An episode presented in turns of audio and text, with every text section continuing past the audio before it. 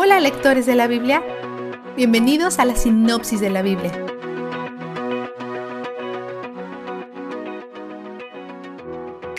Hoy, dos hombres ángeles vienen cara a cara con el quebramiento y la maldad de la humanidad. Los hombres de Sodoma demandan tener sexo con ellos. Esto es similar a Génesis 6, pero esta vez son humanos varones. Sodoma es recordada por muchos tipos de pecado, incluyendo la homosexualidad, pero no es justo decir que este era el pecado por el que eran conocidos en este tiempo. Ezequiel 16, 49 al 50 dice, Tu hermana Sodoma y sus aldeas pecaron de soberbia, gula, apatía e indiferencia hacia el pobre y el indigente se creían superiores a otras y en mi presencia se entregaron a prácticas repugnantes. Por eso, tal como lo has visto, les he destruido. Definitivamente vemos esto en la forma en que tratan a los ángeles. La violación en pandilla es horrible. Incluso lo responde maliciosamente a la sugerencia malvada de los hombres, ofreciéndoles a sus hijas vírgenes es incomprensible. Muchos estudiosos piensan que lo está faroleando o espera que su oferta sea rechazada. Independientemente de cuáles son sus intenciones, el poder de Dios interviene. Sus ángeles hieren a los hombres con ceguera, lo que parece una penalidad apropiada por su lujuria y codicia. Dios no puede encontrar ni siquiera a diez hombres justos en Sodoma.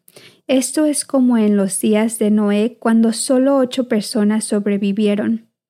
Dios destruye Sodoma y a su vecina Gomorra, pero Él es misericordioso con Lot y sus hijas a pesar de los retrasos rebeldes de Lot. La esposa de Lot muere cuando desobedece las órdenes de los ángeles y mira hacia atrás con nostalgia. Es impactante cuando Dios destruye ciudades o pueblos enteros, pero aquí podemos vislumbrar no solo los motivos de Dios, sino la misericordia de Dios. Lo y sus hijas se mudan a las montañas y sus hijas se desesperan por su soltería. Ellas toman el asunto en sus propias manos, muy parecido a lo que su tía abuela Sara hizo con Agar. Las escrituras todavía no prohibían el incesto, pero todavía hay mucho pecado sucediendo aquí. Esto refleja la escena después del diluvio entre Noé y su hijo Cam, quien fue maldecido por sus acciones.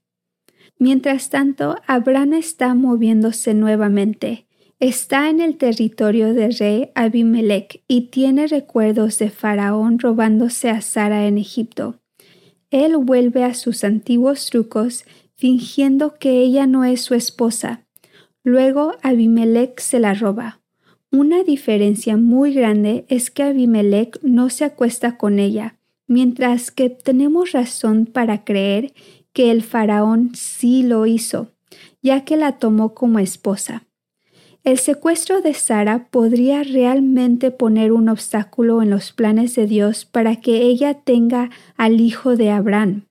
Es algo bueno que los planes de Dios no pueden ser detenidos. Dios nuevamente los rescata, apareciéndose en sueños al rey y diciéndole que evito que él pecara. Abraham continúa haciendo planes para protegerse a sí mismo y a Sara, pero en ambas ocasiones sus esfuerzos los meten en problemas más profundos. Solo es Dios quien los saca de ellos. Finalmente, el tal esperado Isaac nace. Aunque su nacimiento cumple una vieja promesa de veinticinco años de parte de Dios, echa leña al fuego entre Sara y Agar y a su ahora hijo Ismael, de catorce años.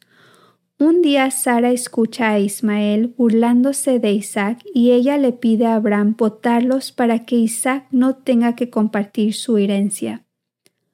Dios le dice a Abraham que haga lo que Sara dice, pero Dios no se olvida de Agar e Ismael.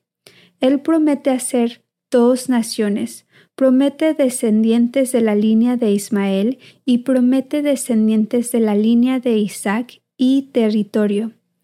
Agar e Ismael huyen al desierto donde Ismael casi muere, pero el ángel de Dios aparece, escucha su llanto y les provee. Mientras tanto, Abraham quiere ser propietario de un pozo, por lo que hace un trato con algunos lugareños para adquirirlo. Vistazo de Dios. Cuando Dios le dice a Abraham que ore por el rey Abimelech, quien robó a su esposa, vemos el corazón de perdón de Dios. ¿Recuerdas cómo Dios hizo orar a Job por sus amigos quienes le hicieron daño? Esto es un recordatorio de Juan 17:20, cuando Cristo ora por nosotros, cuyos pecados son la razón de su muerte. No solo Dios perdona, también quiere mostrar su corazón de perdón a un mundo quebrantado a través de nosotros, su pueblo. Aunque todos los hijos de Dios son hijos por adopción, Él continúa queriendo que sus hijos se parezcan a Él. Quiere que apuntemos a otros hacia su corazón, porque sólo entonces podrán ver que Él es donde el júbilo está. ¿Sabías que tenemos la sinopsis de la Biblia en un libro? Y en diferentes formas. Lo tenemos en tapa dura, tenemos una versión de lujo y tenemos en inglés. Tenemos tantos recursos encima del libro para que puedas buscar profundamente la palabra de Dios. Puedes ver más visitando la sección Books en thebiblerecap.com. La sinopsis de la Biblia es presentada a ustedes gracias a D-Group, estudios bíblicos y de discipulado que se reúnen en iglesias y hogares alrededor del mundo cada semana.